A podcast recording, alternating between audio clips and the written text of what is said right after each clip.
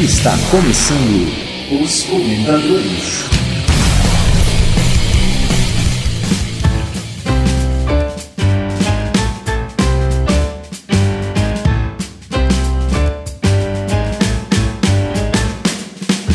De ano chegando, começa a correria na vida e cadê podcast novo? Será que não vai ter o último episódio do ano dos comentadores? Vai ter sim, senhora. Como não? E já vamos dar logo os avisos finais no início do programa. É isso mesmo, um paradoxo podcastal. Esse é o último episódio da temporada 2016 do Os Comentadores. Agora, só voltaremos no ano que vem. Então vamos logo sair dessa, vamos acabar essa leseira aí, vamos gravar o nosso episódio logo? É, porque hoje tem batalha Okay.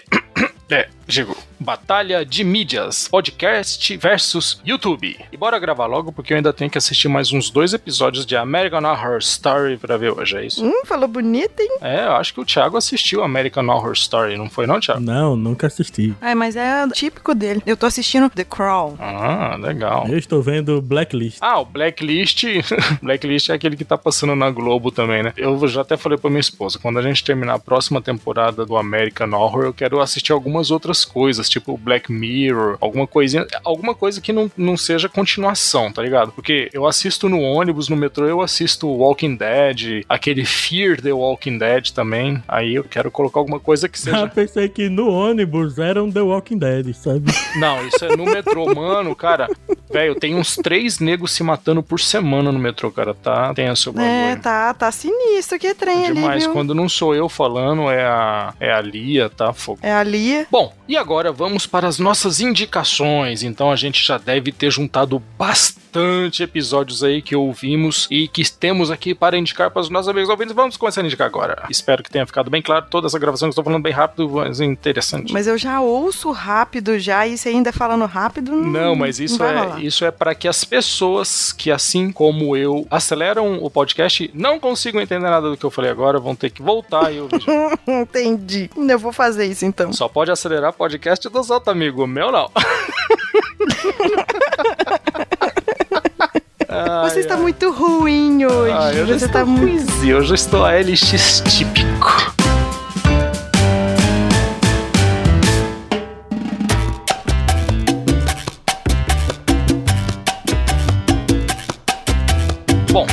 Começar as indicações e eu vou indicar o podcast Senso em Comum, ou Guten Morgen, como ele também é bem conhecido. E eu quero indicar em especial o episódio 19, Putin contra o Mundo. O participante lá é o Flávio Morgenstern. Ele faz uns programas, meu, muito bacanas, bem aprofundado. É praticamente uma aula de geopolítica, né, meu? Eu gosto pra caramba desse programa. Comecei a ouvir o Guten Morgen por indicação do Luciano Pires, lá do Café Brasil. É um podcast que também tem uma pegada mais de direita, eu acho. É um podcast meio contra. Coxinha. É, vai. Eu estava tentando dar uma volta, mas é mais ou menos isso. De forma geral, eu indico o podcast inteiro. Eu acho que vários dos episódios que eu ouvi do Senso em Comum eu achei bem bacana. Mas se esse episódio 19, ele fala ali sobre a movimentação militar de Vladimir Putin. E por que que um presidente que já foi chefe da KGB, ele tem tanto receio da Hillary Clinton, a candidata de esquerda na disputa pelas Casas Brancas, que já perdeu, que já tomou na orelha. E então o Putin está lá feliz da vida com a vitória de Donald Trump. Ouça lá o episódio 19 e entenda por quê. Esse programa em especial tem 1 hora e 33 minutos e fica lá no sensoincomum.org. Recomendo muito esse programa. É um programa que realmente te traz posições bem definidas eh, do mundo atual. Eu gosto e recomendo aos amigos. Ana, sua indicação, minha querida, comece agora. Eu vou falar de um, de um bordejo que eu dei por aí na o que é Podosfera. bordejo? Bordejo, que isso? eu dei uma passeada. Hum. Como diz você, eu fui entregar currículo. Você vai indicar um podcast que você participou, mas é muito cara de pau mesmo, meu Deus do céu. Vai, continue. É, eu vou indicar o podcast é, Lote Piloto. O episódio que eu participei é o Lote Copiloto 2. Sei. Ana, saia da chuva já. Meu Deus. Tem alguma coisa a ver com Fórmula 1, isso aí? Não. E desse episódio do Lote Piloto participaram Ana Elisa Salles, né? E Luiz Henrique. O Salles é por conta do arroz de festa, porque essa menina tá em tudo quanto é podcast agora, cara. Eu achei que você ia falar por causa do tamanho. Nossa, que deselegante. né? Caraca. Jamais. Olha, fiquei. Que deselegante. Eu estou envergonhado aqui. Olha só a imagem que os amiguinhos têm de mim. Continue com a sua indicação, Ana, por favor. Então, quem participou do podcast fui eu e o Luiz Henrique. E a gente bateu um papo sobre o cotidiano, pegar ônibus, chuva, perguntinhas idiotas que a gente faz na vida. Então, assim, foram dois mineiros batendo um papinho. Pra quem é de fora, vai bugar um pouquinho, porque vai é, tem muito sotaque. Mas é muito bom e é curtinho. É 12 minutinhos. O Gudima vai adorar ouvir. Ele é rapidinho. Ou e não, ele tá né? lá no. Vai sim! É pra ele relaxar. Não, o Gudima é muito paulistano. Ele não vai entender o que vocês estão falando. Ele não vai gostar. Oh, que dó. Mas é, a gente não usa gíria, não. E você vai encontrar lá no soundcloud.com barra lotepiloto. Tiago, meu querido, faça a sua indicação agora. Muito bem, eu vou indicar um podcast que todo mundo já conhece, mas essa é a vida, lidem com isso. eu tenho que indicar o que eu realmente gostei pra caralho nas últimas semanas. Eu vou indicar o Mamilos, episódio 89, em que eles falaram sobre a eleição de Donald Trump nos Estados Unidos. É, desculpem, desculpem, desculpem.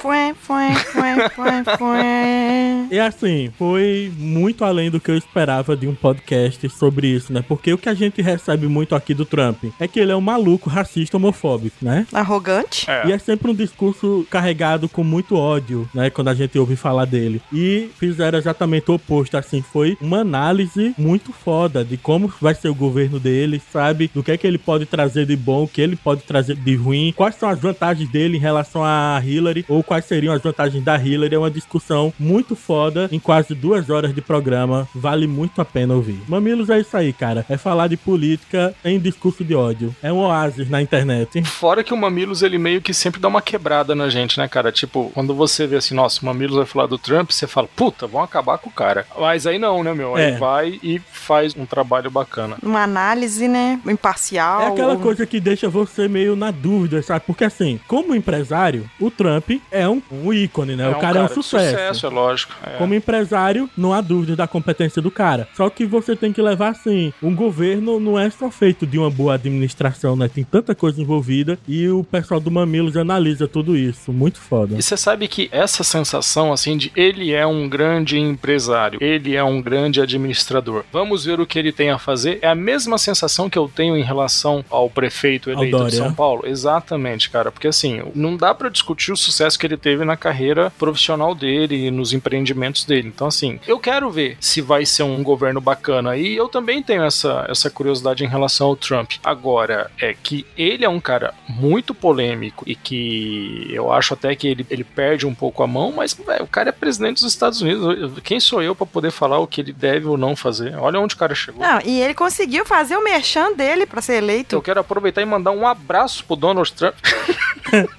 Ainda não, rapaz. A Eu NSA nunca falei mal dos Estados Unidos, quero meu visto. Exatamente, é. A gente vai ter que começar a falar bem. A ideia era isso, né? A ideia era essa, mas. é, Não, mas calma, mas calma, porque a, a NSA ainda tá na mão do Obama, relaxa. Um abraço pro Obama também, negão. Valeu, grande trabalho.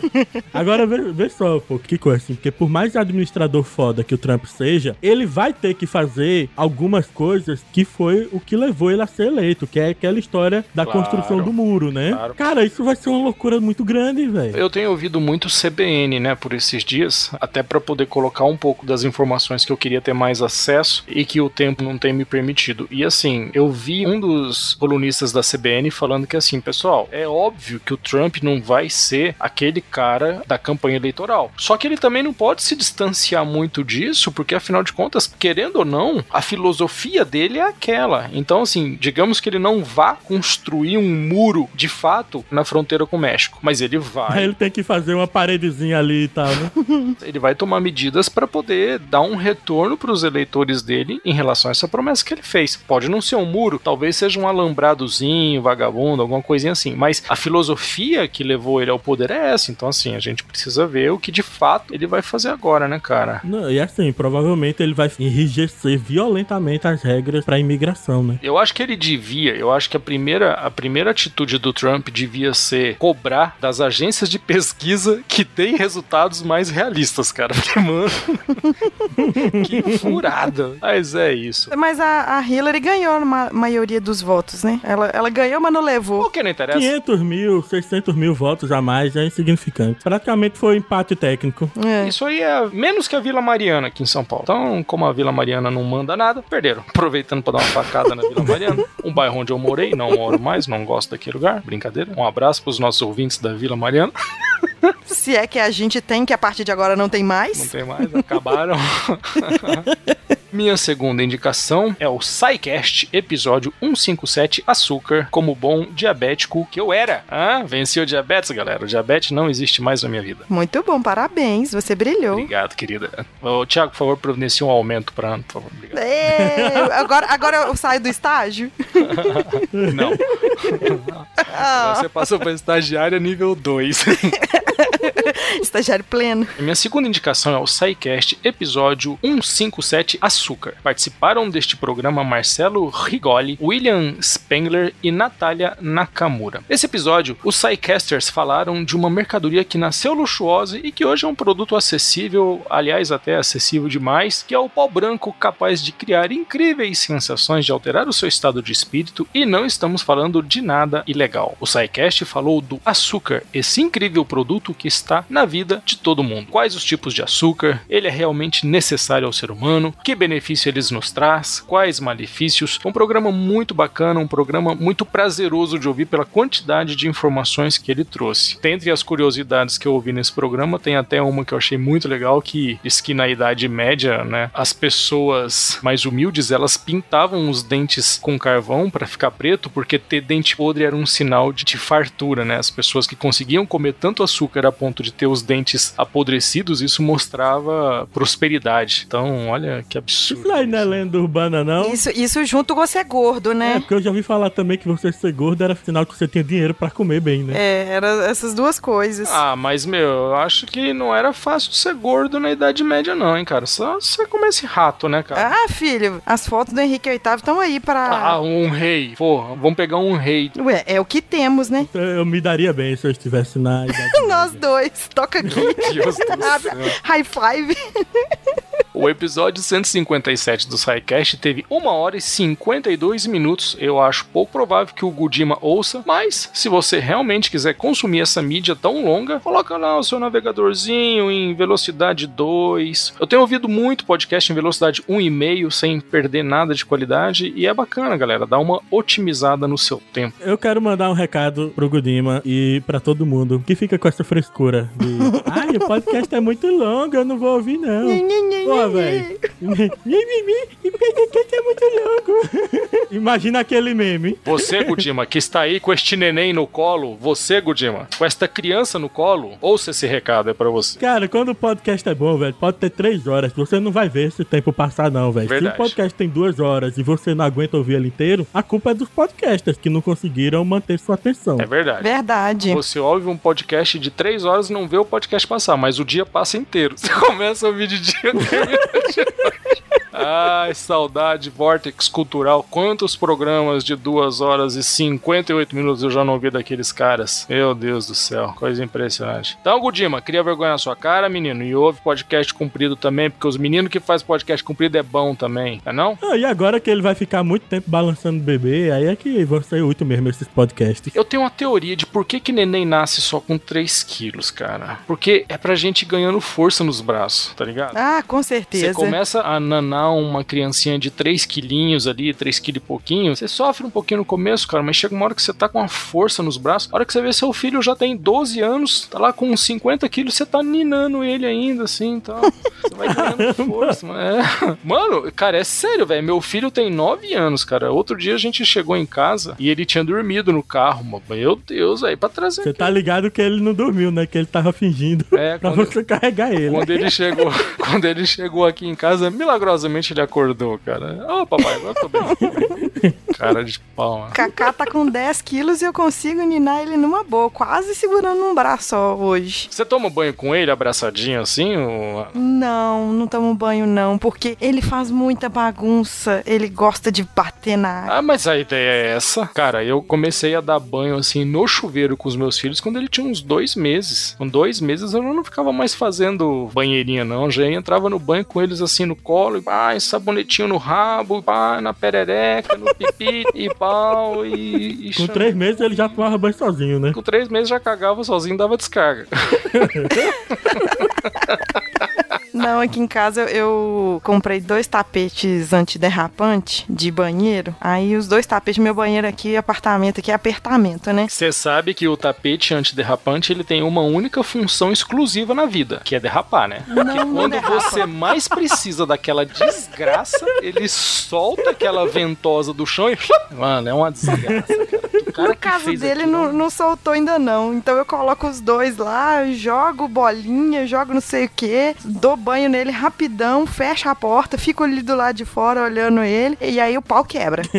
Ana, por favor, minha querida, sua próxima indicação, entre assuntos de podcast e de criação de crianças, a sua segunda indicação, por favor. Essa também vai pro Gudima. Opa. Também vai pro Gudima, porque é um episódio bem longo, muito bom, que eu, assim, não percebi o tempo passar porque tava muito bom. O podcast foi o Radiofobia, o episódio especial 200 foi com o Celso Portioli. Aí juntou o Léo Lopes, o Thiago Fujiwara, Vitor Rossi, o Tenso, Chester Barbosa, Pedro Palota, o Malfátio e o próprio Celso Portioli. E ali, se eu for contar pra vocês, fazer um resumo do que que foi, ele contou de tudo. Da vida dele como radialista, como youtuber, como apresentador do SBT, tudo que ele tem lá com o Silvio, que não é assim o que o pessoal acha. Mas foi muito bacana, muito bacana. E o mais engraçado de tudo é o pessoal cutucando ele pra ele falar palavrão. E ele não falava, ele não falava as coisas. Aí no final ele. Não vou falar o que, que ele fez, não, porque eu não vou dar spoiler.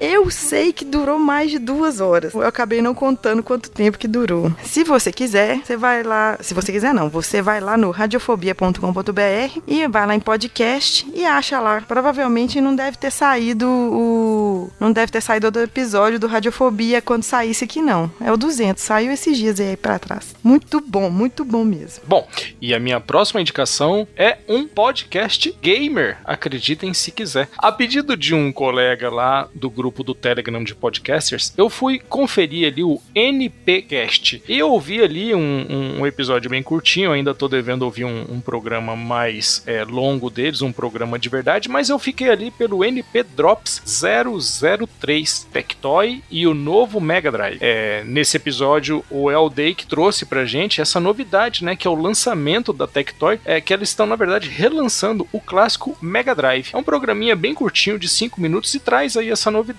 né, o porquê de relançar um console tão antigo pros colecionadores, qual é o interesse, qual é a falta de interesse, se funciona, se não funciona. Cara, a Mega Drive é uma coisa que, seja nintendista ou não, ele teve na vida de todo mundo, né? Quem não se lembra de Golden Axe, de tantos jogos Sonic que começaram a fazer parte da vida da gente com esse console. Então, assim, gostei bastante de ouvir esse dropzinho aí e recomendo. Foi, foi, uma, foi um programa bem bacana de ouvir. O NPcast fica lá no www.npcast.com.br. Ouçam e aproveitem. E agora tá na hora do Comentadores Apresenta.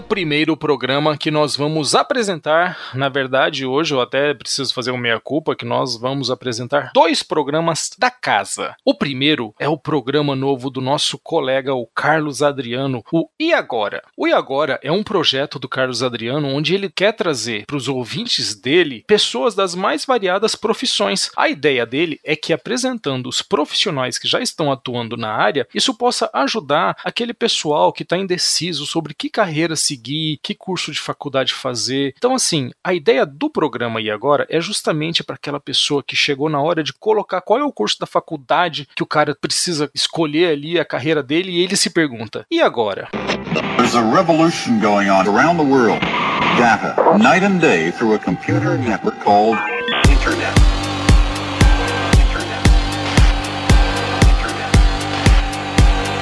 Esse nosso mundo está cada vez mais digital e existe um profissional que reina soberano nesse cenário, que é aquele que domina a alma por trás de todos os nossos gadgets eletrônicos. Esse profissional é o programador, aquela pessoa que simplesmente dá vida a todo aplicativo, programa, página na web, smartphone, PC, etc. Um profissional que é cada vez mais indispensável em diversas empresas e na sociedade. E hoje aqui comigo eu tenho essa dupla dinâmica, as minhas coleguinhas de comentadores, a Anelisa e a Jéssica Zenelato. Bem-vindas, gurias. Boa noite. Bom dia, boa tarde. então tá, a gente vai pro episódio depois de subir a vinheta. Sobe a vinheta aí, Miro.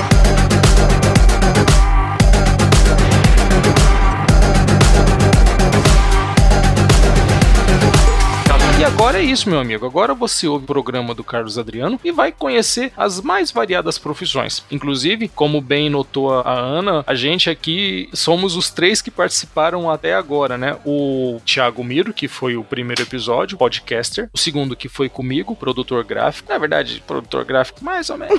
e a Ana Elisa, programadora. Então, assim, o Iago. É mais ou menos programadora também.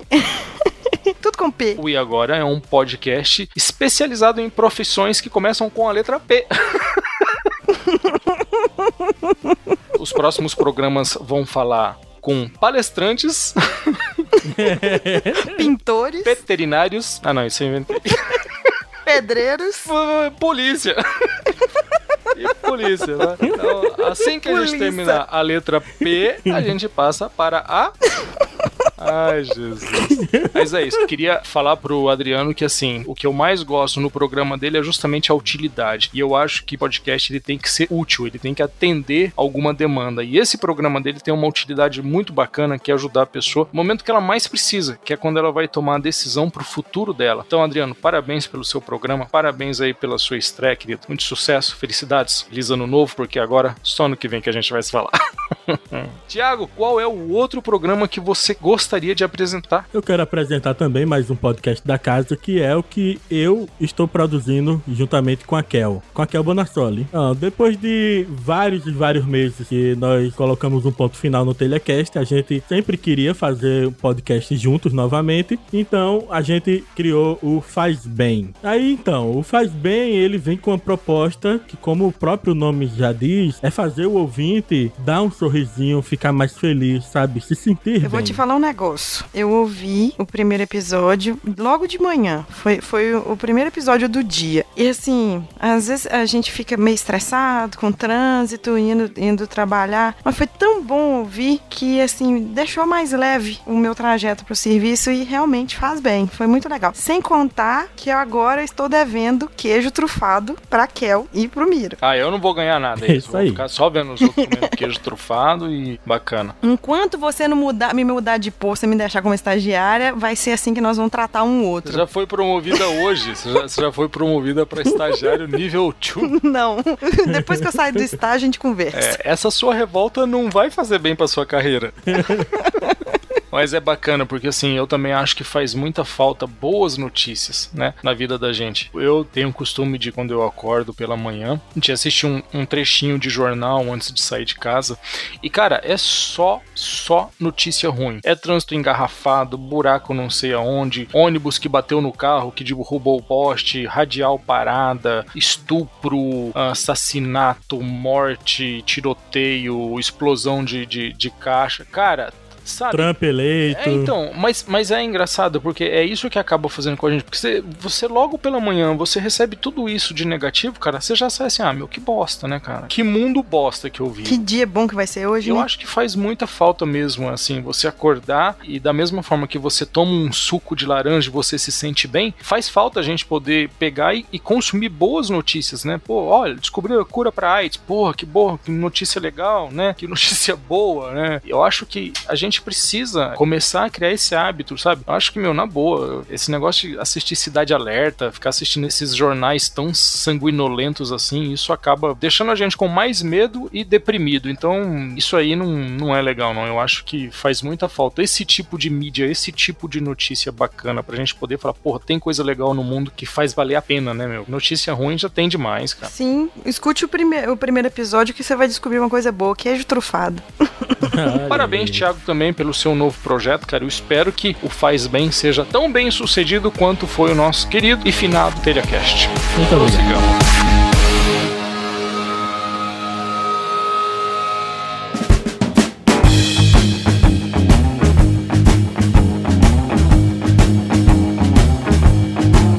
Agora nós vamos para o nosso papo podástico. E no programa de hoje vamos comentar sobre um fato curioso. Por que o YouTube chama tanta atenção de crianças e consumidores mais jovens, seja assistindo ou produzindo material? Por que no podcast não acontece o mesmo? É uma questão visual? É uma questão de facilidade? O que falta para o podcast atingir os mais jovens, que são, afinal de contas, o público de amanhã? O que vocês acham, gente? Qual que é o grande diferencial do YouTube em relação ao podcast? Vocês acham que é facilidade de uso? O que, que vocês acham nessa briga YouTube e podcast? O que, que acontece? Eu diria assim que a gente vai ter diversos fatores pra falar, mas o primeiro é diversidade de conteúdo. Não existe, pelo menos até onde eu conheço, não existe um podcast voltado para crianças. Olha, eu visitei uma tia minha aqui perto e minha tia, ela é avó de uma menina de 8 anos. Peraí, peraí. A sua tia, a sua tia é avó. Tá, tá complicado isso, Ana. Ela é tia. Foi muita hierarquia aí, né? Ela é Confundiu. Avó.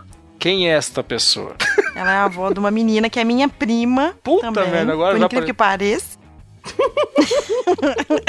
ela tem oito aninhos A sua e avó? ela anda com tablet. Não, não é minha avó. Minha avó morreu. É a avó da minha prima, que é minha tia. Sua tia tem 8 A anos. LX, a LX, quem é o filho da minha mãe e do meu pai não é meu irmão.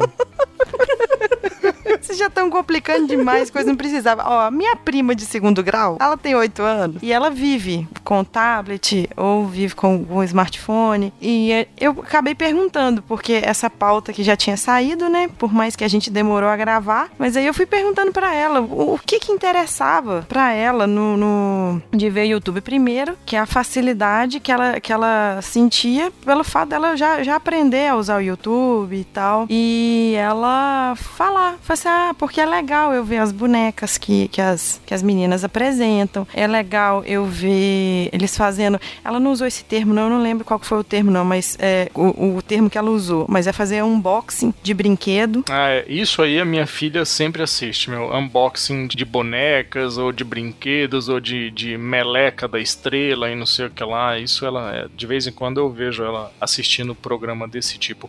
Então, assim, é, realmente, né, se você pega esse exemplo de unboxing, já pensou você fazendo um unboxing por podcast? Ó, vou abrir a caixa do meu, do meu, vou abrir a caixa.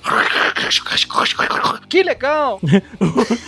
O único unboxing em podcast que funciona é unboxing de microfone. Que aí você mostra como é que fica o microfone depois, E né? que já é falso, porque se já tá gravando por ele, é porque ele já foi unboxado. Não, mas aí você começa o programa com um áudio bem ruim. aí você diz, agora vai vir o áudio do microfone e tal. Aí, olha, outra história. Eu concordo, eu acho assim, a mídia voltada para criança, ela tá muito atrelada a essa questão de ver o conteúdo. E eu até acho que isso é um problema mais das crianças mais recentes, né? Porque assim, ouvir histórias era uma coisa que fazia muito parte daquelas crianças, sei lá, dos anos 80, dos anos ah, de 80 para trás, né? É, ah, eu vou ouvir uma história. Eu até eu até me lembro bastante daqueles daqueles discos do Silvio Santos contando contando histórias de, de enfim, de fantasmas e histórias em geral. Mas isso é o tipo de coisa que hoje em dia não, hoje em dia não prende mais uma criança isso, né? A criança fica ali ouvindo alguma coisa. Realmente eu acho que para uma criança a questão de ver o conteúdo faz muita falta. Olha, Mas, cara, vocês que são pais, criança, ela consegue ficar compenetrada em uma coisa só? Bem, a fase que meu filho tá, não. Esse estilo de vida nosso é um estilo de vida meio complicado, porque assim, ele favorece muito até o surgimento de hiperatividade nas crianças, né, cara? Porque elas consomem muita coisa muito rapidamente e de uma forma muito superficial. Elas não se aprofundam muito em alguma coisa. Quer dizer, elas, elas querem consumir um vídeo em 20 minutos e depois elas já querem pegar e, e ir jogar um Minecraft para fazer exatamente o que o cara tava fazendo e depois disso ele já quer ir pro computador e, e assim, é tudo muito rápido, é muita coisa em pouco tempo. Até eu, eu me lembro quando eu era criança, né? Que a gente tinha muito aquele negócio de fazer os próprios brinquedos, né? Então, assim, a gente passava mais tempo fazendo o brinquedo. Ainda não fabricavam, não. não essas né? coisas, não. Aí a, a, gente, tipo, a gente, tipo, fazia uma estrada para depois vir com um caminhãozinho e tal. A gente, a gente, pegava e fazia quintal de terra, que hoje em dia eu acho que nem existe mais no mundo inteiro. Quintais. Existe, existe roça, tá? É, é eu não queria falar isso. Mas. mas eu passava muito mais tempo preparando a brincadeira do que brincando propriamente, né? É que nem a gente hoje olhando o catálogo do Netflix. Por aí. Mas, mas, é porque a gente continua nessa fase. A preparação é maior que o entretenimento em si, né, cara? Então, assim, é... mas era uma imersão muito mais profunda. Hoje eu vejo que as crianças, elas veem o negócio, ficam profundamente ligadas com aquilo, porque, cara, tenta tirar uma criança da frente de um Resident Evil pra você ver o inferno que é na tua vida, cara. É, é, é complicado você tirar uma criança daquilo que ela tá fazendo, tirar ela do videogame, tirar ela da frente da televisão. Elas criam um vínculo muito forte para uma coisa que vai durar 10, 15 minutos. Você entendeu? É tipo você falar, filho, para aí o que você tá assistindo e vem almoçar. Não, falta só 14 minutos. Porra, você só assistiu um e não quer parar.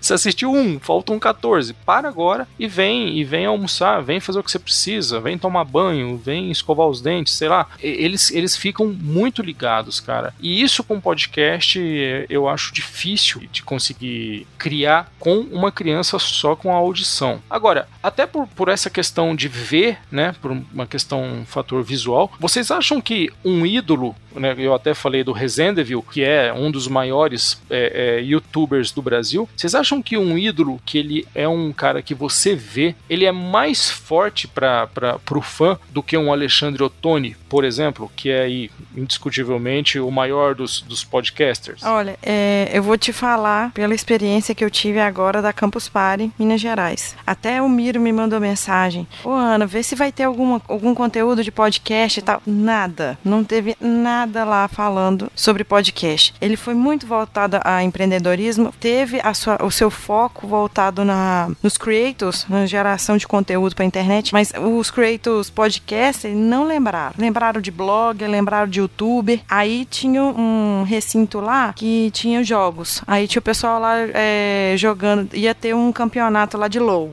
Apareceu uma menina lá, que eu acho que ela é jogadora de, de LOL, eu não tenho certeza. Eu sei que eu, eu, tava, eu tava conversando com outros youtubers na hora que viram a muvuca, eles falaram o nome dela lá. Falaram assim: ah, fulana chegou. E tava uma muvuca, aí eu vi que, tava, que tinha um foco de luz, é, porque não dava para ver ela, que ela é muito baixinha, tadinha tadinha. Mas assim, uma coisa horrorosa. Aí você chega lá e começa a falar com os outros assim: ah, eu sou podcast. Você é pode o quê? Ô, Ana, você sabe que eu só vi participação de podcast na Campus Party quando alguém da organização tinha uma atividade muito forte dentro da Podosfera. E aí, meio que aquela pessoa, ou aquelas, né, quando era no caso mais de uma, quando elas falam, ah, meu, mas a gente precisa colocar podcaster também, precisa colocar. Se não tiver ninguém da organização que é um podcaster ou que, sei lá, adotou a mídia, meu, não vai ter, cara. Não vai ter. A gente teve uma. Vide quando a Campus Party teve sob o comando da Tata Poa e da Kel Bonassoli, a Tata do Nau né? A Kel que fazia podcast Não, comigo. aquele ano foi estouradíssimo, né, cara? É. Nossa, foi, foi. Teve foi. um foco muito grande, mas depois disso deu uma esfriada bem grande. Agora, você falou aí dessa menina que ela é uma youtuber gamer, né? Uhum. E até voltando a citar o Resendeville, que assim, quando você tá assistindo um, um vídeo do Resende, e eu já devo ter assistido umas 200 mil horas de vídeo desse rapaz. O que você tá vendo ali, meu, não é o Resident Evil de fato. Na verdade, é um bonequinho quadrado pulando, fazendo fazendo isso, fazendo aquilo. Ele faz lá os, os roteiros dele, que eu não quero nem discutir se são bons ou se são ruins, mas eu acho que também tem essa questão assim, se não é ver o seu ídolo propriamente, mas é você ver a ação do que tá acontecendo ali, né? Quer dizer, você falou, né, Ana, de ver um unboxing de uma boneca, ou de ver essa, essa garota jogando, o personagem dela jogando, o avatar dela jogando, de ver o personagem do Resende lá e correndo e fazendo as estripulias que ele faz. Quer dizer, eu acho que não é isso, ver a ação, ver mesmo de fato, em vez de só ouvir e imaginar. O que vocês acham sobre isso? Eu acho que isso depende muito. Igual você tá falando aí de criança que tem esse vínculo visual mais forte, mas eu, e como eu sou da geração de ouvir historinhas, de comprar livrinhos e vir disquinho para ouvir historinha, de ouvir com a música, então sim, eu sempre fico naquela imaginando quem é, como que é o dono daquela voz, porque eu consumo podcast muito mais do que do que YouTube. Bom, mas hoje você já sabe que é um gordo, né? Hoje você conhecendo a podosfera, você sabe, ah, como será o gordo o dono dessa Exatamente.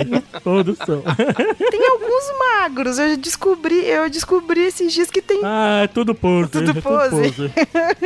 É Mas não é mentira. tudo magro, magro de ruim, não é magro fit, não. Se for magro, é, É pose. mentira. Esse pessoal tá sendo dublado. É mentira. Não são eles.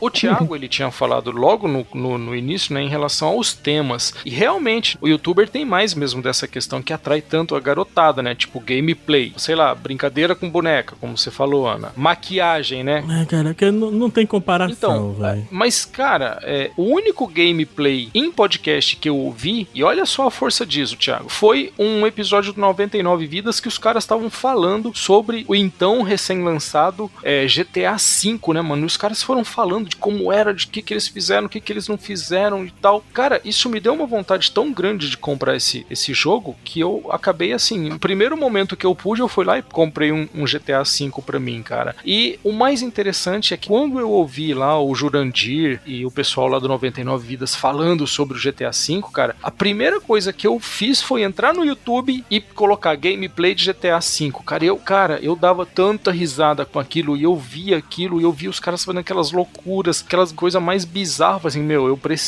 comprar esse, esse jogo. Então, assim, eu devo confessar que o que já tinha me convencido a comprar o jogo tinha sido o 99 Vidas sobre GTA V. Mas depois, quando eu vi as possibilidades do jogo, isso efetivou a minha decisão, cara, porque realmente o estímulo visual é uma coisa muito, muito forte. Igual você falando aí, eu vi foi Pokémon GO. Foi a mesma coisa. Eu ouvi alguns, alguns podcasts falando de Pokémon GO e depois eu vi muito mais youtubers mostrando como é que capturava. Mas você já tinha se decidido a comprar o jogo, ou, ou adquirir o jogo, né? Eu acho que o Pokémon GO é gratuito, não é? Não sei. Isso, isso. Não, eu já tinha baixado já. Então, mas você se decidiu de vez ou você precisou, ah, não, deixa eu ver como é que é, deixa eu ver se é legal, e aí você foi assistir uns. Não, não. Eu ouvi, baix- baixei, comecei a jogar. Depois que eu ouvi, aí depois que eu fui pro YouTube pra ver mais. Ah, mas isso eu também faço. Quando eu vou comprar algum jogo também que eu tô interessado, é, eu vou procurar gameplay dele pra ver como é a jogabilidade, saber se vai realmente me interessar. Ou qualquer outra coisa assim que eu vá comprar na internet. é, Duas coisas que eu sempre faço é ver a reputação da empresa no Reclame Aqui e ver o unboxing de algum cliente pra ver se o produto é bom mesmo. Quero até fazer um parênteses aqui, cara, que eu meio que tô desistindo do Reclame Aqui, viu, Thiago? Porque eu já descobri que as pessoas têm muito mais iniciativa pra reclamar do que pra elogiar. Se você procurar qualquer produto no Reclame Aqui, você vai encontrar lá Encontrar reclamação o dele. produto com reclamação. Eu acho que falta o, o site Elogie Aqui, né? Não, mas qual é a manha do Reclame Aqui? Não importa se você entra lá e a empresa tenha mil reclamações. Você vai ver se a empresa respondeu, você vai ver a forma como a empresa. Exatamente. Tal. Mas assim, cara, as reclamações que eu vejo no Reclame Aqui, meu, a maioria delas é, é muito exagerada. É nego. O cara vai e faz a reclamação. Eu vou processar aqui, não sei o que lá. Calma, meu, né? Assim, você tá fazendo reclamação aqui pra ver se vai conseguir resolver isso amiga- amigavelmente. Mas você já tá falando. de- É que quando o cara chega aí ao Reclame Aqui, o amigavelmente já ficou pra trás, sabe? Ele não resolveu pelos canais da própria empresa, então foi pro Reclame Aqui. E aí o cara já tá puto, sabe? Aí solta os cachorros. Não, é, é muito desagradável. Agora, por exemplo. O meu filho ganhou um, um celular, é, ganhou um Asus DTV. Quando ele chegou, que a gente foi mexer no celular, a gente percebeu que um, um pedaço do touchscreen tava, não estava funcionando. Isso afetava a digitação e, e, o ícone que ficava exatamente naquele lugar você não conseguia abrir o programa. Meu, a gente entrou na, no, no, site da loja, fez a reclamação, eles mandaram pra gente o protocolo de devolução. Cara, foi super fácil. É lógico, foi até uma sorte a gente ter conseguido resolver isso de uma forma tão fácil. Agora, meu, já pensou isso daí se prolongar? Sei lá, cara. Todas as vezes que eu tive problema foi tão fácil de resolver. Quando você dá a informação clara, você fala: olha, meu, recebi o produto, o produto tá com problema, quero trocar. É, às vezes, né, não. Eu vou te falar que eu nós tivemos um problema com a Claro aqui. Eu não posso falar a marca, né? Pode, manda bala. fornecedora de, de, de serviço de TV a cabo, internet. É claro que você não vai falar o é nome. É claro que eu não vou falar o nome que da, da internet que eu uso aqui, né? Oi? Antônimo de escuro. né? Mas aí tinha o celular e quando a gente incorporou o, o, o celular, é claro que a gente teve muito problema disso e a gente chegou quase às vias de fato de ir para a justiça, porque foram três meses exaustivos deles cortando a nossa franquia. A operadora de celular, quando tira para cansar o indivíduo, é terrível, cara. Nossa, foi. Eu sei que meu marido começou a estourar afta na boca dele de nervoso e toda hora ele. Caramba. Ele me mandava uma mensagem, Ana, eu não tô conseguindo conectar, que eu tô com um problema aqui no meu pacote de plano de dados dados, você também tá com problema? Eu tô. Aí a gente começava a mandar SMS, porque SMS entre a gente era de graça. Aí a Ana respondia, tô, ó, ó, ó. Não, eu mandava SMS. Mas enfim, voltando à variedade, né, cara? Porque assim, não há como ter comparação. Podcast não é uma mídia feita para adolescente, para criança. Para adolescente, muitos se sejam aqueles podcasts que falam de besterol ou então coisas voltadas para estudo, né? Como história e tal, que você vai usar no seu vestibular. Mas para criança não rola, velho. Você não tem gente interessada em produzir podcast para criança, até porque eu nem acho que criança vai gostar de ouvir podcast. E outra, né, Thiago? Eu acho muito engraçado também que no caso do YouTube, YouTube, as crianças mesmas elas produzem, né, cara? Quer dizer, no podcast, além.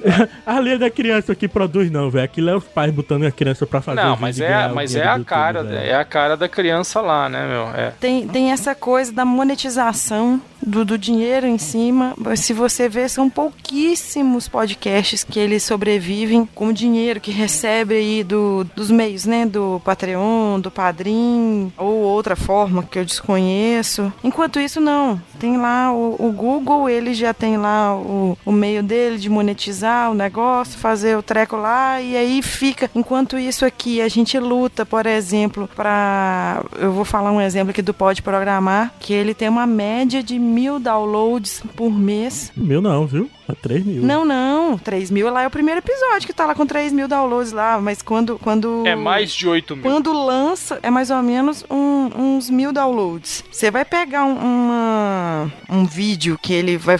A, a pessoa já é famosinha já e vai fazer um unboxing, por exemplo, de, de um brinquedo. Aquilo ali tem trocentas mil visualizações lá, quase milhões. O, e o negócio lá bomba. E isso pra marca que, que tá patrocinando aquilo ali é muito muito mais é muito mais convidativo do que um, um, áudio que a gente faz tenta fazer o negócio ali ó ralando procurando. No caso do, do, do pode programar a gente fica quase um mês trabalhando aquilo ali nos comentadores é, escutando podcast pra gente fazer as nossas críticas e tal. Então assim não sei eu não sei se também dá mais trabalho fazer vídeo do, do que podcast. Isso aí eu, eu não sei te falar. É uma coisa que o Thiago tava falando aí né que quando criança sai da, da infância e começa a entrar ali na adolescência, ela começa a se interessar primeiro pelos podcasts de besterol e tal. Mas, por exemplo, eu percebo que a criança, o adolescente, ele pode começar já a se interessar ali por aqueles programas de temática mais nerdzinha, né? De repente um cinema, um quadrinho, alguma coisa assim. O moleque tá querendo ir assistir o filme do Doutor Estranho, primeiro ouve um podcast falando sobre, sobre o filme. Então eu acho assim, é, é meio que parece que o podcast vai pegando à medida que, que o indivíduo vai amadurecendo, né? Agora, quando eu falo em relação aí a, a criança produzindo, você vê o, o próprio Léo Lopes, né, que a gente até recomendou nesse episódio, é, uma vez por ano lá tem os episódios especiais lá do Dia das Crianças que ele coloca os filhos filhos para fazer. É o único exemplo de podcast feito por crianças que me vem à mente. Assim, você lembra de mais algum, Thiago? Não, em todos esses anos nessa indústria vital, eu não tive conhecimento de outro.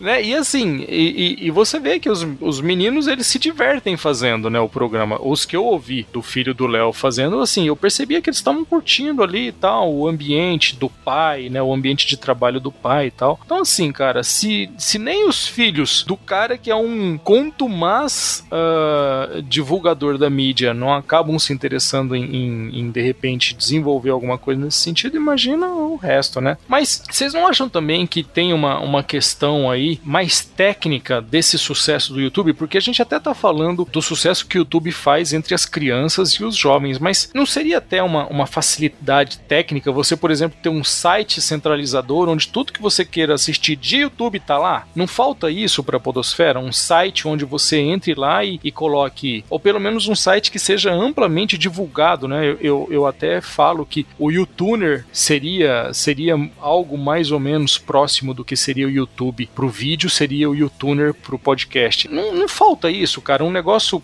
centralizado, onde você tenha tudo lá. Eu não sei, é, quando eu me lembro da experiência que eu tinha com o iTunes, era mais ou menos isso, né? Eu chegava lá na aba podcast, qualquer coisa que eu, que eu digitasse aparecia, era um troço fácil, centralizado, sem muito segredo. Se fosse o iTunes no navegador, será que não, não ia ser uma coisa mais fácil de se divulgar? Com certeza, sim. Eu diria sim e não ao mesmo tempo, né? Porque de fato uma plataforma feita YouTube para podcast seria a coisa mais linda do mundo né? Tanto é que os pouquíssimos podcasts do mundo podcast que eu coloquei lá, eles têm tipo 4, 5 vezes mais audiência no YouTube do que no site. Só que o que eu diria como não é porque o YouTube, apesar de extremamente popular e lindo como plataforma, você como produtor se torna refém. E assim, a coisa que eu mais gosto como produtor de podcast é a liberdade de controle sobre o conteúdo. A liberdade e controle sobre o conteúdo. No YouTube você tá sujeito às regras dele. É, você tá falando de controle aí, é controle de, de música, de trilha, de, de até do linguajar, né, que a gente pode usar. E ainda mais uma questão, Ana, é que tem muita gente que se dedica no YouTube a um ponto de tornar o YouTube sua única fonte de renda. O, a renda que o YouTube dá não é isso tudo que a gente acha. A gente, como podcast,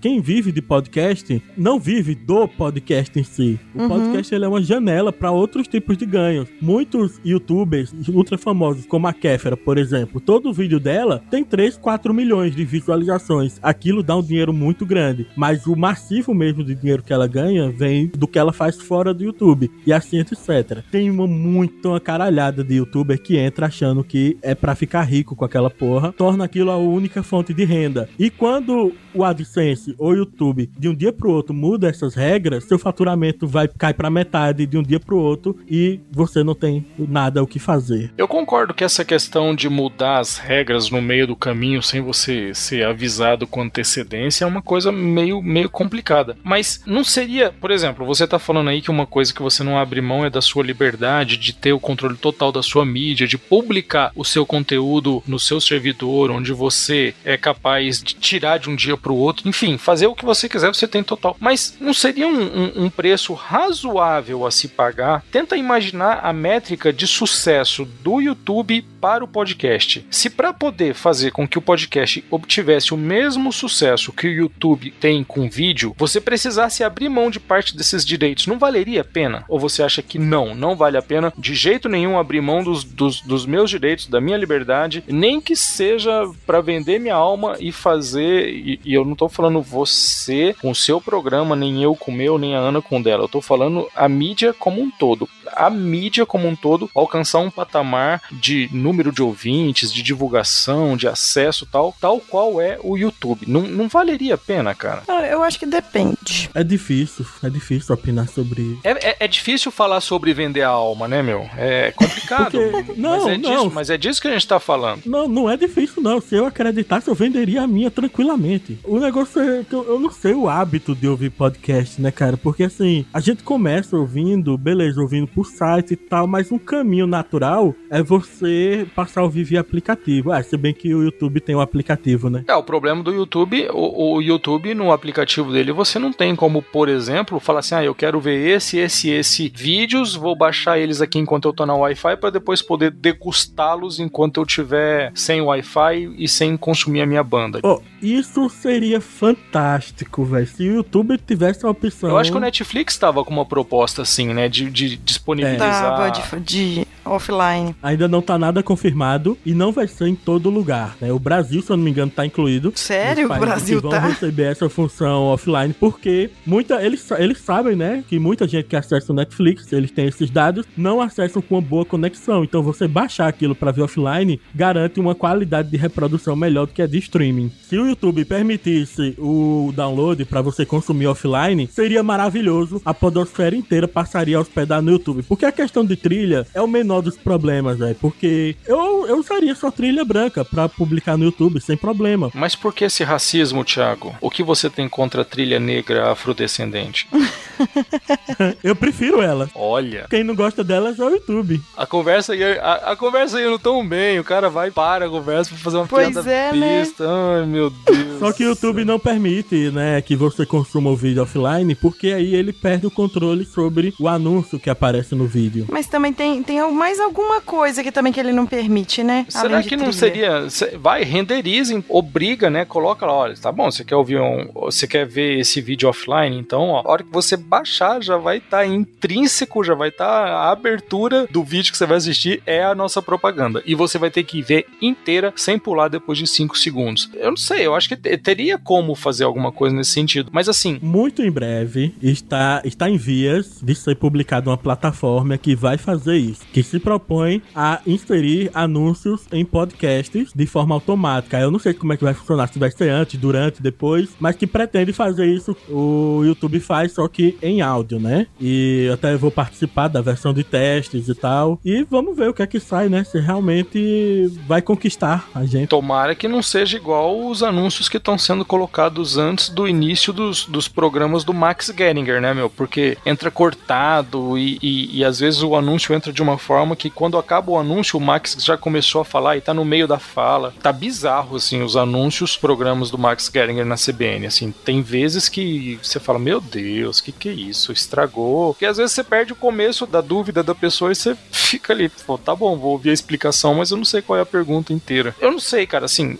o que eu quis dizer com essa questão aí de, ah, poder baixar para eu poder ouvir offline e tal. Igual, eu ainda não comprei um, um agregador de feed mais bacana pro Android, então eu ainda tô no Podcast Addict. Mas eu acho super bacana esse lance que ele tem de deixar regulado o download dos episódios só quando eu tô na Wi-Fi. Ah, todo aplicativo tem isso. É, então, mas, mas eu acho muito legal isso, porque assim, primeiro que não vai consumir a minha banda, e segundo, que hora que eu for ouvir aquilo vai estar tá lá prontinho. Então, assim, uma coisa tão simples que o podcast já tem há tanto tempo, o YouTube não tem, o Netflix não tem. Mas eles não têm porque, não, porque eles não julgam conveniente, porque se fosse conveniente, teria. Se tivesse uma queda no acesso, eles iam perceber alguma coisa. Mas não, a coisa só aumenta, só aumenta, então para eles não é interessante. Pois é, né? Então eu acho que as duas mídias têm muito a ganhar, assim, porque, bem, não é interessante para eles, mas pro ouvinte é. Pro ouvinte seria muito bacana.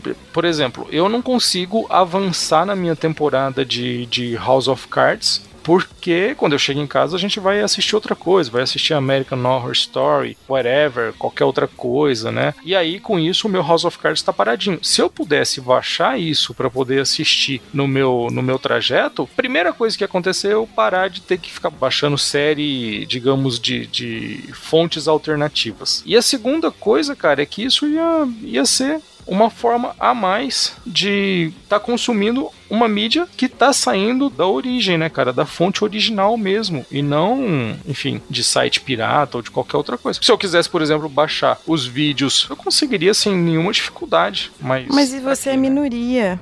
Eu sei. Que pena que o mundo não é como eu sou. Olha a pirataria. O mundo está errado, né? Não, não é, não é pra tanto. Só mas... avisando, gente, que eu não tenho nada a ver com isso, tá? Não tenho nada a ver com essas fontes alternativas. Tá bom, falou. Fala o seu número de série do seu Windows pirata aí pra gente, vai. Você vai ver. Não tenho, é original. O Windows 10 original. Hum, meu Linux também é original. Eu... Hum. eu recentemente tô partindo tudo pro original também. O Windows, Office, o pacote Adobe, a É, porra toda tá original. tudo, aqui em casa também tá ficando tudo original também. Agora me fala uma coisa, vocês acham que ainda existe aquela emblemática reclamação de ai, mas feed dificulta, isso é uma coisa que torna difícil pra pessoa chegar até o podcast. Vocês acham que com esses aplicativos tão fáceis pra pessoa entrar, nome, ainda ainda existe isso, cara? Não é tão fácil. A gente que entende um pouco de tecnologia acha simples, mas eu vou dar o exemplo de casa, né? Minha namorada sabe que eu trabalho com podcast, me vê gravando e tal, e eu a gente já tá há uns oito meses juntos e eu tento fazer ela gostar de, de ouvir e não rola, sabe? Eu instalei pra ela o podcast Addict, eu assinei podcasts pra elas, eu mostrei como baixa, baixei alguns episódios e eu disse, olha, bota o fone de ouvido quando tiver no ônibus indo pro trabalho e abre isso aqui e só dá o play. Mais nada. E seja feliz. E é, aí ela começou a ouvir e falou: Ah, não gostei não, porque é só conversa. Eu, "Ih, não vai pegar, não pega todo mundo, né? YouTube pega todo mundo. Meu Deus podcast, do não. céu. Ai, me, me doeu até o coração agora. Não, imagine eu na hora. Por que você fez isso comigo? Pra você entender o que ela sente, é exatamente o que você sente quando olha no celular dela e ela tá vendo aqueles vídeos de maquiagem, cara. É exatamente a mesma sensação, só que reversa, entendeu? ela vê vídeo de maquiagem? Não. Que você não saiba, né? E às vezes nas horas vagas ela vê. Em alguns episódios atrás, a gente até tinha falado em relação à duração dos programas. A gente falou isso, se não me falha a memória, naquele programa sobre mulheres consumindo podcasts. Mas esse tema, até o Christian e o Mauro Amaral falaram sobre isso na, na, na entrevista que eu recomendei é, anteriormente ali. Eles falam que o formato, a duração ideal de um programa, basicamente que os americanos estão consumindo, são programas de até 30 minutos. O Mauro ainda fala de programas menores, entre 15 e 20. Quando você pega e coloca a sua namorada, Thiago, para poder ouvir um programa, que você vira e fala para ela: olha, ouve aqui, ó, esse Vortex Cultural tem só 3 horas e 49 minutos. Não é demais, não, isso não é o tipo. E, e assim, tô exagerando muito, mas um programa de uma hora já não é uma coisa cansativa para quem não conhece a mídia. É, eu entendo isso, é um pouco cansativo. Tanto é que quando eu indiquei pra ela ouvir, eu indiquei um episódio do Nerdcast, né? e eu falei que quando ela começasse a ouvir, É incrível, incrível. Eu achei que a gente ia passar esse programa. Não, e eu falei, quando você der o play, você adianta 25 minutos. Porque aí pra você começar pro programa e tal, que antes eles ficam dando os recadinhos e tal. E realmente a duração atrapalha, leitura de e-mails atrapalha. Só ouve podcast, velho. Quem quer muito ouvir podcast.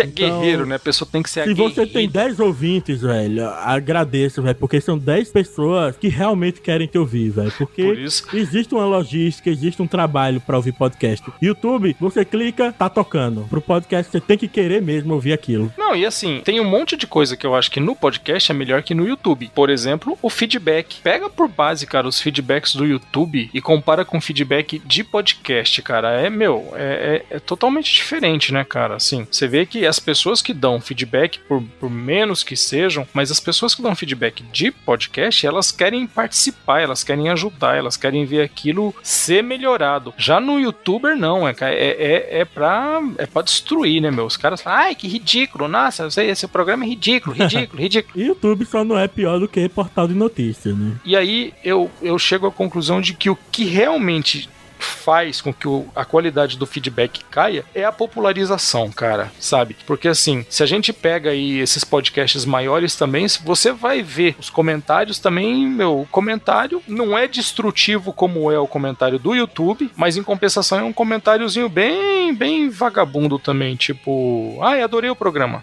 Porra, que legal, hein? Que feedback positivo. Aprendi muito com o seu Não, feedback. não, adorei o programa de boa, pô. Isso aí eu acho que é, é, assim, é na esperança de, de, de achar, assim, ah, não vão ler mesmo, não vão dar credibilidade, porque os grandes, os grandes podcasts, eles não dão essa, essa importância que a gente, somos podcast de nicho, a gente dá é, pros, pros ouvintes. Então, assim, é diferente. O pessoal que, que comenta do Pode Programar, o pessoal mais, mais fiel, vai melhorando. Os quatro. Os quatro que eu tenho.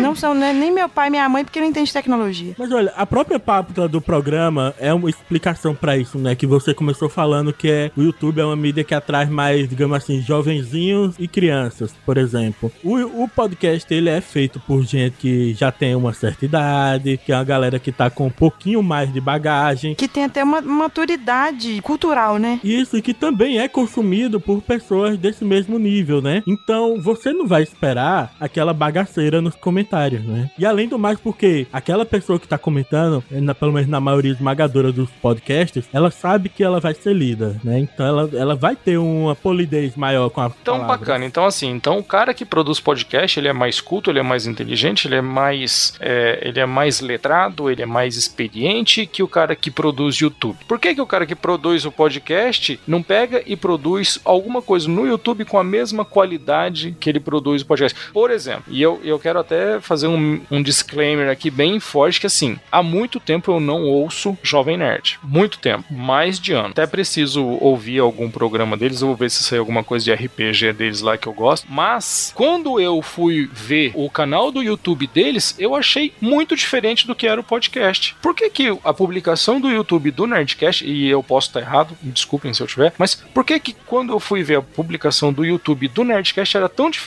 do programa que consagrou os caras? Porque isso eles já explicaram. Porque Não funciona? decidiram partir, partir para essa audiência no YouTube para poder ter uma audiência diversificada. Porque eles falaram que, por exemplo, a audiência do podcast estava ficando cada ano mais fora do público-alvo das agências de publicidade. Não, faz sentido. É a mesma explicação que o pessoal que produz a série do The Walking Dead dá pra quando falar, ah, mas a, a série é diferente dos quadrinhos. São mídias diferentes, tem linguagens diferentes. Provavelmente o quadrinho é bom, a série não. Ah, a série virou novela, né, cara? Vi- Virou novela, mano. Tá muito. Tá muito Obrigada por vocês cada vez mais me incentivarem a não assistir. Não, e eu te digo mais: no primeiro episódio da sétima temporada, o Glenn morre. Então, quem não sabia disso, ficou sabendo agora da pior forma possível. Não, a minha timeline na- nas redes sociais já, já me avisaram isso já. Já até sei como é que ele morreu. Morre feio com cacetada na cabeça, com o olho pulando pra fora da cara, mano. Morre feio. É. Mas, mas olha, olha, essa questão da maturidade. Você não vai ver youtubers com mais de 30 anos fazendo esses besterol que a maioria do YouTube é feito. Até porque o cara já não fica mais bonito na câmera, né, meu? O cara com mais de 30 anos fazendo macaquice na câmera não pega bem, fica zoado, né, Exato. cara? Pois é, e a galera toda que faz podcaster tá nessa faixa aí, chegando aos 30 ou já passou há muito tempo. Né, Alex? a gente, né? Que a gente, meu, eu tenho 22 anos, garoto. É, com filho, com filho quase de maior 22 já, anos né? como produtor gráfico. 22 anos de CNH, né, mano? Já tá indo pra quarta renovação, CNH. É, é mais ou menos isso que eu tenho. Renovação de CNH. Se entregou. Bom, vamos agora então para as nossas conclusões individuais. Tiago, você acha que essa distância entre o podcast e YouTube é natural ou um dia a gente vai conseguir reduzir isso e fazer com que a nossa, o nosso alcance como mídia chegue mais próximo do que é o alcance da mídia YouTube, da mídia vídeo? Em 2014, eu entrevistei o Todd Cochrane, que é criador do Blubrry, que hoje em dia é a maior network de podcast do mundo, né? Ele Uhum. atende mais de 300 mil podcasts na network dele. E claro, os benefícios da network é só mais para podcasts americanos, afinal é tudo em inglês, né? Anunciante, essas coisas e tal. Mas os outros podcasts que estão lá fazem parte também, faz número. E ele disse que ele não entende a não existência de um YouTube para podcast. Eu também não entendo. Agora, existem muitos projetos de YouTube para podcast que não dão certo, como o SoundCloud, por exemplo, que teria todo o potencial para ser isso e não é. E o SoundCloud, por exemplo, permite que você faça o download, ouvir offline, poderia estar todo mundo lá, só que diferentemente do YouTube, o SoundCloud é pago. Então talvez esteja aí essa limitação, né? O YouTube paga para você ser co-produtor, o SoundCloud você tem que pagar para ser produtor. Não faz sentido. É, no dia que alguém conseguir fazer esse, essa proposta do YouTube para áudio, né? é, eles vão pagar para você ser o produtor de conteúdo, bingo, vai rolar. Só que ninguém fez alguma coisa com efetividade até hoje. Hoje. Spotify, Deezer, essas coisas, você não acha que é caminho? Não, porque o, Spotify e o Deezer não são plataformas de publicação. Eles dependem do meu feed no meu site, por exemplo, assim como o iTunes. Mas e o Google Play? Mesma coisa, o Google Play. O Mesma Google Música. Que iTunes, exatamente. Eles não vão trabalhar com anúncio, eles não vão, digamos assim, ser uma plataforma é, monopolizadora, onde tudo vai ser feito lá. Estatísticas, uploads, downloads, é um aplicativo deles, onde realmente vai monopolizar a coisa. E, cara, se o, o, o Google tá fazendo a parte de podcasts no Google Play, por que não fazer no YouTube? Né? E você, Ana, quais são as suas conclusões? O que, que você acha que falta pro podcast dar esse salto, de cair lá na frente do YouTube, assim, ó, lá na frente? O que, que você acha? Ah, eu não sei exatamente o que que, que vai fazer isso. Eu acho que, que vai ter que vir dos próprios youtubers, da própria TV, por exemplo, colocar um, um personagem na, na, novela que ele consome ou que ele, ele produz podcast. Isso aí a, a, as pessoas que, não, que ainda não conhecem a mídia vão poder conhecer. Porque, por exemplo, o, o Christian ele deu entrevista no canal Futura, que não é um canal que é tão consumido assim. Então eu acho que, que precisa dessa coisa para ela popularizar, vai precisar de usar os próprios meios de audiovisual, só ficar só no áudio, só ficar do jeito que tá, não vai rolar, não, não adianta. Eu acho que também, é, igual, igual o Miro comentou, tinha que ter uma plataforma, um jeito de agregar. O Miro tem o TeaCache lá, que é um banco de dados lá que você quer, ah, eu quero, eu quero um podcast X. Aí você vai lá e vê lá na listagem lá que tem os podcasts lá com o assunto que você deseja. Mas eu, eu, não consigo ver, assim, se não for por gosto, não consigo ver uma coisa assim, não.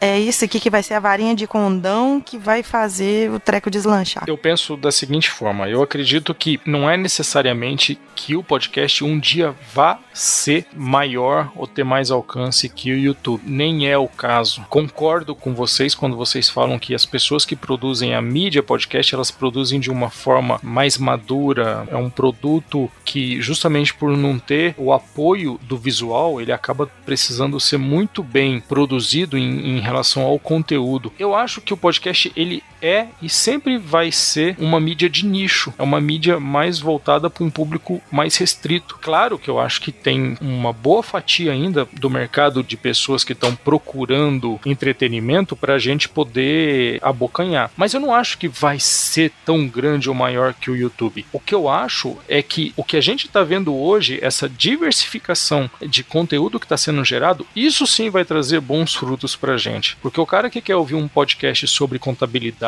o cara que quer ouvir um podcast sobre paternidade, um abraço com o Dima, o cara que quer ouvir um, um, um programa sobre opinião das mulheres, hoje ele já tem esses programas para ouvir. E o Léo Lopes já falava isso há, há muitos anos, que o cara que começa a ouvir podcast hoje é o cara que vai produzir podcast amanhã. E se a gente parar para analisar bem, a gente vai acabar tendo aí uma evolução em escala geométrica, porque dois que ouvem podcast hoje vão se tornar produtores de podcast amanhã e isso vai acabar viralizando. Eu acredito, lógico, que isso tudo vai ficar dentro de um mundo, dentro de um, de um universo de pessoas que gostam desse tipo de conteúdo. Não é todo mundo, não é fácil, mas eu acho que a gente ainda vai, acho que a gente ainda vai, ainda vai ver o público de consumidores de podcast crescer bastante. E falta, na minha opinião, uma versão online do iTunes, um lugar lugar onde você possa entrar para poder baixar os seus podcasts, ouvir num site ou num aplicativo oficial e, e para mim o caminho é esse, cara. Eu acho que um site com um motor de busca da iTunes que te dê a opção de, de assistir ou de ouvir o podcast por ali mesmo, que te dê a opção de baixar isso para poder ouvir offline seria seria o ideal. Eu acho que é, o que o podcast precisa é ser mais fácil de ser consumido. Eu acho que podcast ainda é um troço muito complicado, por mais simples que possa aparecer pra gente que já ouve. não precisa ser fácil para mim. Tem que ser fácil para minha mãe, pro meu pai, pra namorada do Thiago, para esse pessoal que precisa ser fácil. Pra gente é qualquer coisa a gente a gente consegue consegue consumir de qualquer forma. Mas é isso. Eu acho que é uma discussão que acho que tem muito a crescer ainda nos comentários. Se você ouviu até agora e gostou, por favor, dê a sua opinião nos comentários, vá lá e fale: "Meu, acho que vocês falaram um monte de besteira, não tem nada a ver. iTunes é iTunes, YouTube é YouTube, podcast é podcast". Mas vai lá, cara, dá a sua opinião. Fala o que você achou. Gostou, não gostou? Detestou? Ah, faltou a risada da Ana, que a gente quase não ouviu. Thiago, por favor, pegue a risada da Ana de outros programas e, e colhe agora. Muito bom, Thiago. Ficou muito natural essa, essa colagem de risada que você eu colocou. Sei, eu edito muito bem, cara. Mais um Gente, trecho de eu tô risada com da Ana. muito Vamos lá, Thiago. sono. Eu tô com muito sono hoje, não tá Ah, dando. tá, na- é nada. Dá um pão de queijo pra ela que ela acorda. E agora, eu, eu só quero dizer pra vocês que eu me sinto totalmente à vontade de fazer piada de mineiro, porque eu venho de Franca, que tá ali a 12 quilômetros de Minas, e quando venta, a linha da divisa cai pra cá e Franca é Minas. Então. Eu me sinto muito à vontade de tirar sarro de mineiro. Bom, É, é- o mineiro não liga com isso, com isso, não. quando você acha que o mineiro tá quieto, ele tá fazendo alguma coisa, cara, que vai ser muito ruim pra você, mano. É aquela história do mineiro come quieto, mano. Isso é um perigo, velho.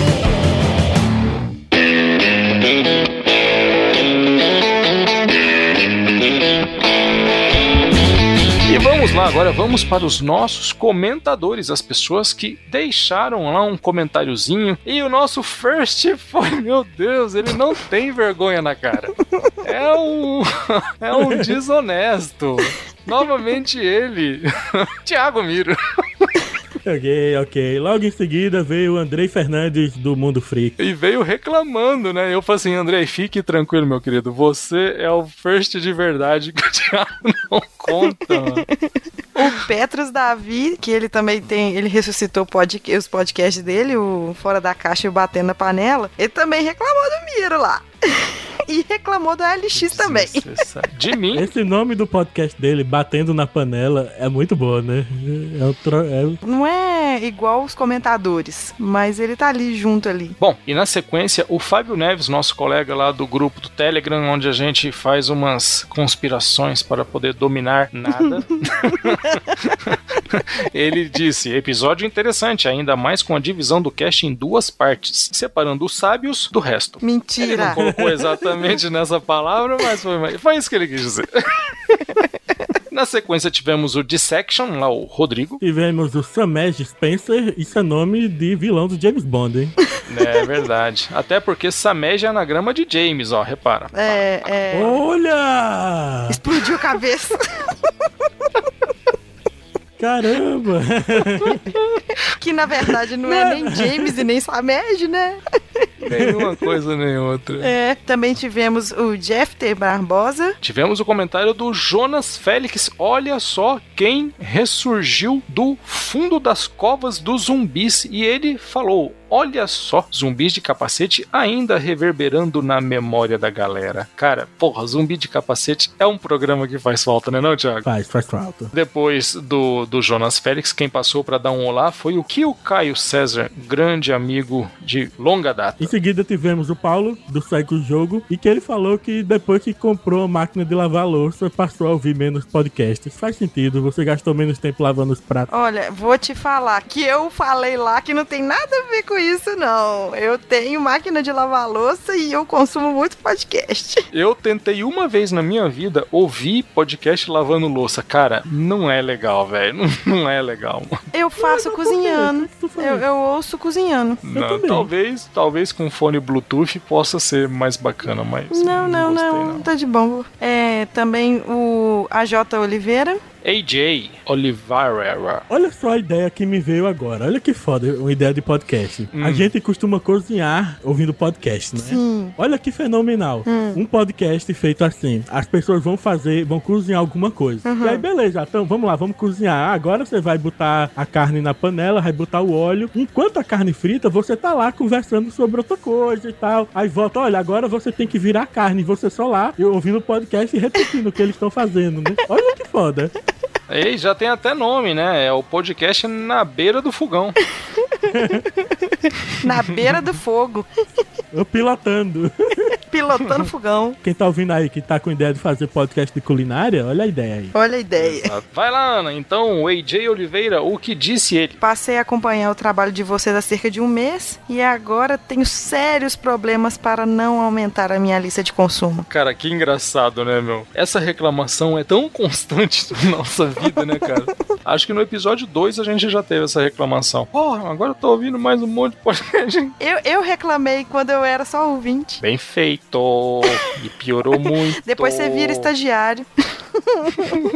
Depois do AJ, quem passou lá pra deixar um olá foi o nosso amigo Eduardo Silveira, o Ed The Drummer do Pelo Amor de Deus podcast, o melhor nome de podcast da Podosfera. E ele falou: Tenho percebido que nesse momento os podcasts que vingaram continuaram, mas os que não criaram raízes acabaram. Aquele boom do ano passado e retrasado gerou vários podcasts que começaram e passaram. E isso é triste. Acontece. Uma cara, vez, uma, uma vez, uma vez eu fiz uma comparação com as empresas, né, Tiago? Você lembra que eu falei que 90 e tantos por cento das empresas que eram abertas fechavam no primeiro ano? Eu, eu acho que vai bem por aí, viu, viu, Eduardo? Eu acho que muita gente começa na empolgação, cara, e, e não é uma coisa que realmente nasceu pra durar. O cara, quando começa um podcast, ele tem uma ideia de mais ou menos umas 10 pautas. Ele, ah, quero falar sobre isso, isso, isso, isso. E acabou. Com cinco pautas no Heavy Metal Box e não sei mais o que gravar. Ó, já te dei umas ideias já. Nem vem. E, por fim, quem deixou o último comentário foi o Garcia. E é isso, meus queridos. Esses foram os nossos comentadores e eu agradeço a cada um de vocês que passou para deixar um singelo olá para nós na nossa área de comentários. E agora as nossas redes sociais. Gudima no Facebook. Tiago, por favor, pega um trecho do Gudima falando e coloca. Caso você não lembre de fazer, então no Facebook www.facebook.com barra os comentadores podcast. Ana, no Google Plus. No Google Plus, você vai lá, busca lá os comentadores que vai aparecer lá bonitinho pra você. E no Twitter, No Twitter, twitter.com barra os comentadores. E-mails com sugestões, críticas e erros, por favor, comentadores arroba mundopodcast.com.br. Obrigado por nos ouvir e até mais, meus queridos. Até 2017, se for da vontade de Alá. Feliz Natal, Feliz Ano Novo. Nananã, alaikum. nananã, nananã, Ai, meu Deus, lá vai, cara, lá vai. Final, final Ei, nananã, nananã. Jornal tá caro, caro pra.